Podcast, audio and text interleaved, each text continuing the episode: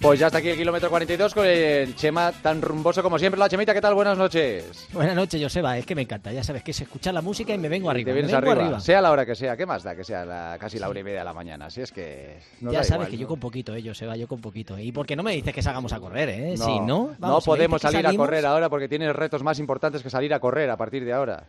Eso es verdad, ya se me había olvidado casi. eh, Llevo tanto tiempo sin tener retos que se me había olvidado de la cabeza lo que suponía. Pues no es malo, ¿eh? No es malo, no es malo el que tienes. El 1 del 3 de marzo, el campeonato del mundo de raquetas de nieve. O sea, vas a hacer un mundial. Sí, un campeonato del mundo, otra vez con la selección, eh, con la Federación Española de Deporte de Montaña, con la FEDME.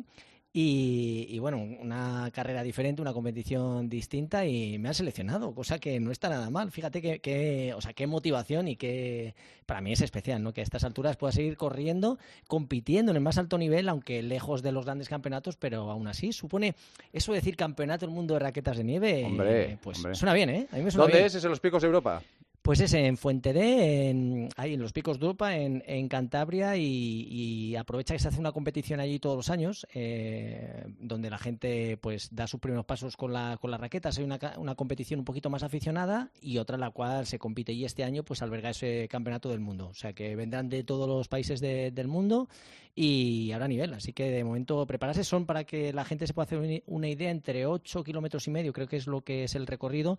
Y Joseba, esto este fin de semana por allí y ha sido, vamos, eh, te deja fundido. O sea que es una modalidad eh, distinta. Hay mucha gente que va paseando, pero está bien. Cuando sales a la montaña, te enfundas unas raquetas y puedes caminar, correr y, y prácticamente no se nota, ¿no? O sea que puedes correr perfectamente casi como si corrieras sin ellas. Eh, ¿Cuánto tiempo se invierte más o menos en cada kilómetro?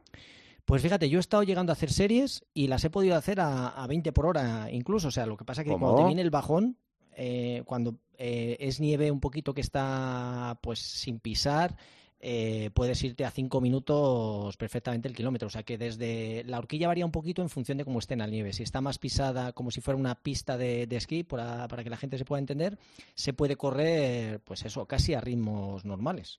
Joder, pero o sea, que a 20 por hora en, la nieve. pues sí, sí, en, en algún tramo sí. Lo que ¿eh? pasa es que la subida con nieve blanda, Claro. eh, bueno, penas. Yo he estado penando y de hecho he estado entrenando allí el fin de semana y llevo todavía dos días para, para recuperarme porque se nota la fatiga y sobre todo también la altitud. Estás arriba en Picos de Europa, que estamos creo que son 1800 y pico metros lo que hay arriba y, y eso al final también te pasa factura. Claro, ¿Y ahora qué vas a hacer? ¿Aprovechar este mes en, en Madrid, en la sierra? El, bueno, mes y medio. ¿qué Sí, tienes? afortunadamente está nevando, pues cualquier día me enfundo las tampoco pesan mucho, se pueden llevar, pesan 400 gramos, no pesan demasiado y te puedes dar un paseíto por la montaña, caminar, no hace falta correr y simplemente hacerte a ellas, porque a veces que sí que es cierto que te puedes dar un golpecito, cuando vas corriendo a veces que te das con la zapatilla, pues aquí es un poquito más doloroso, porque te das Claro. con el plástico, Pues claro. pero muy divertido, eso va, y si te animas un día me acompañas y, y las pruebas y, conmigo. y luego estoy seis, seis días sin, sin poder moverme. No, pero haríamos un poco, hay que hacerse, hay que empezar poco a poco. Poco o sea, que poco. tendríamos que empezar caminando, eh, correteando para hacerte a ellas, pero, pero es divertido, ¿eh? O sea, que, que engancha. Es otra forma de hacer ejercicios. Al final es de hacer actividades y para, si hay más, más posibilidades, más actividades, más posibilidades para la gente se pueda enganchar. Hombre, y tanto, y tanto. Bueno, pues estaremos muy pendientes, ¿eh? El 1 al 3 de marzo en los Picos de Europa, ese campeonato del mundo de raquetas en el que Chema va a ser uno de los integrantes del equipo español. Fenomenal.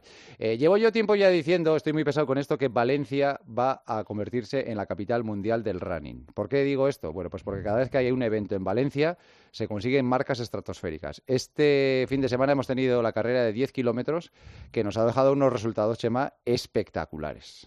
Bueno, ha sido, ha sido increíble, o sea, increíble. Eh, por lo pronto, en mujeres han bajado dos, dos mujeres de 29 minutos, que es la primera vez que consigue una, una mujer consigue bajar de 29 minutos, batiendo el récord de- del mundo, Agnes Engetich, que ha sido capaz de correr en 28.46, Joseba. Estamos hablando de ritmos de hombres. O Sí, sea, sí, totalmente. 28.46, estamos hablando de, de ritmos estratosféricos. Y, y bueno, y también la segunda a Choli, que también la acompañó, y gracias a que la acompañó, bueno, también batió el récord del mundo de, de 5.000. O sea, que hubo un doble récord del mundo, tanto en 5.000 como en 10.000, que es una auténtica pasada, algo histórico, y esas dos mujeres que bajaron de 29 minutos, con lo cual ya solo eso, Joseba, eh, hoy en todo el mundo se está escuchando pues esas barbaridades de las bondades de, Claro. de- de cómo se puede correr eh, en Valencia, pero es que fueron más de 10.000 personas, o sea, te está- estamos hablando de dos récords del mundo, tanto en 5 como, como en 10.000, 14-12 el paso, que para que te hagas una idea es 2.50 por kilómetro. Dos minutos 50 segundos, una auténtica locura, y luego eh, reventó un pelín hasta llevar ese récord a 28.46, que es el, lo que se ha convertido, que es, que es una pasada. Pero es que hubo récord de Europa también, que lo bateó un sucio, lo Balu, que lo igualó con, con Wanders. Y, luego ha habido nueve récords nacionales. O sea que ah, eh, Valencia se ha convertido en la gran capital del mundo y de hecho pues vienen de, todos los lugares a conseguir batir esos registros. Falló un poquito, por decir algo que falló, Kiplimo, que se esperaba que, fuera a hacer un, bueno, o acercarse al, récord del mundo. Al final solo hizo, entre comillas, solo 26-48, que es la quinta mejor marca de, la historia. Está la historia, fíjate. Y bueno, y tenemos un récord de España Claro. que, que, batió el récord de España 27-44, se lo quitó a, Tony Abadía.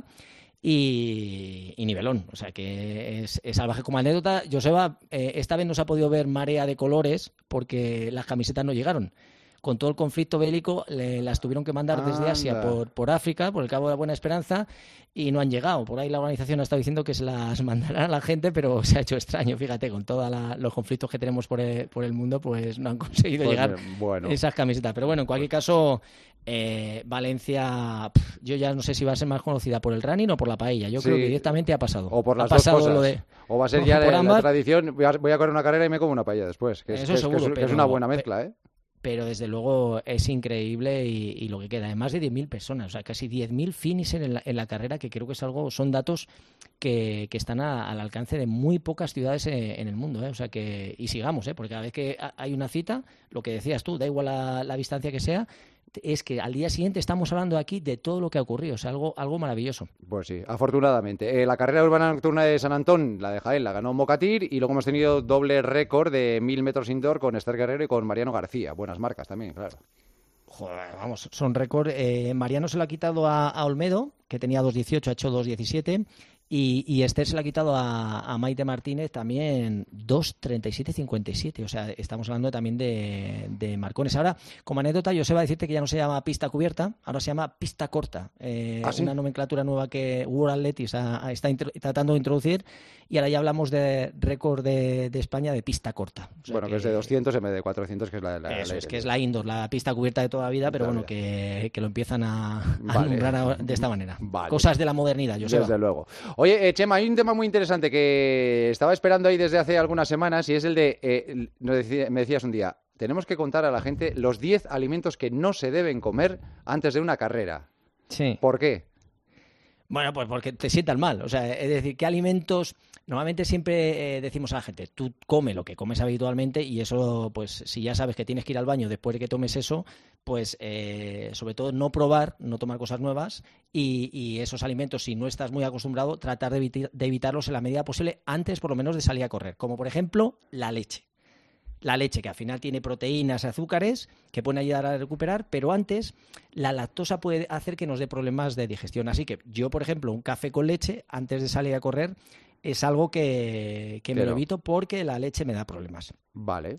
La leche. Ese, yo creo que más o menos todo el mundo lo tenía bastante controlado de la leche. Vale. La carne. También estamos hablando de un alimento aminoácidos con proteínas que lo que hacen es que provocan una hinchazón y, y esa hinchazón digestiva nos puede dar problemas horas después. Así que carne, pues también es otro de los alimentos un poco que tendríamos que evitar. Vale. Ni leche ni carne, ¿qué más? Azúcar. Azúcar. Azúcar, porque tener azúcar en sangre puede hacer que nuestro nivel de insulina nos puedan variar, provocando subidones y bajones, con lo cual el azúcar ya de por sí ya todo el mundo sabe que el azúcar no es un alimento que haya que abusar o tomar mucho, pero tampoco lo debemos tomar antes de ir a correr, salvo hay veces que antiguamente, eh, no sé si te acordarás, Joseba, te dan un sobrecito de azúcar cuando te encontrabas sí, muy sí, es verdad, sí, es verdad. porque directamente va al torrente sanguíneo y es como la energía que rápidamente tu cuerpo reclama. Pero bueno, por regla general no lo tomaríamos. Otro alimento así, por ejemplo, que va a salir a entrenar y una ensaladita de tomate. Pues no, el tomate, aunque tenga vitamina C, vitamina K, potasio, pueden provocarnos acidez y reflujo. Así que el tomate también lo deberíamos eh, evitar. Vale.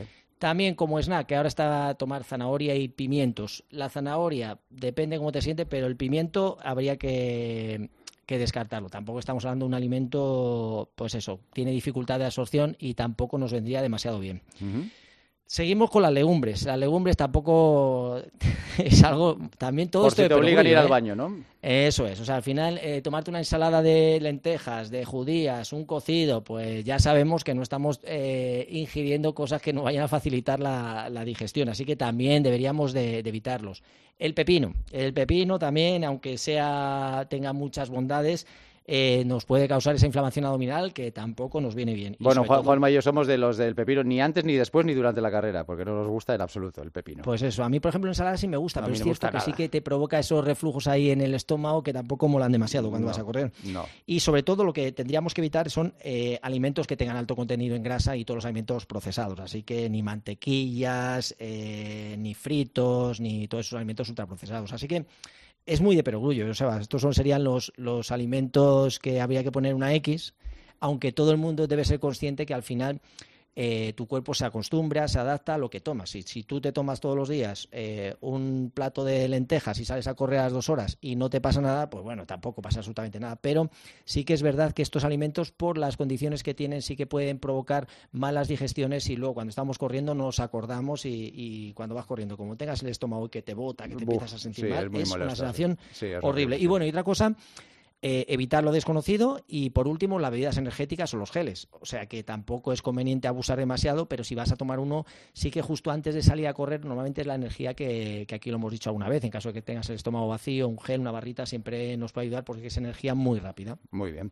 Fenomenal, pues vamos con las preguntas de los oyentes. Entrenamiento para una media, principales consejos. Eh, ser constante y fíjate que lo que me está gustando últimamente, Joseba, que nos está preguntando mucha gente de medias maratones y no Sí, de maratones. O sea, sí. que- la gente yo creo va tomando conciencia que, que es importante tener un reto, un reto de media maratón ya lo suficientemente interesante como para que puedas entrenar cada día, intentar en- en- al menos entre 3 5 días por semana, que sería lo ideal, ser constante y sobre todo que sea a medio plazo. Intentar incorporar pues algún entrenamiento de fuerza, si somos más, mayores de 35 años, indispensable la fuerza y bueno, y luego en función de nuestro tiempo entrenar un poquillo más. Al final todo depende del tiempo que tengamos en nuestra disponibilidad. Cuanto más entrenemos, mejor haremos la, la prueba. Has hecho un Paco González. Siguiente pregunta. ¿Cuántos kilómetros por semana para llegar bien a una maratón?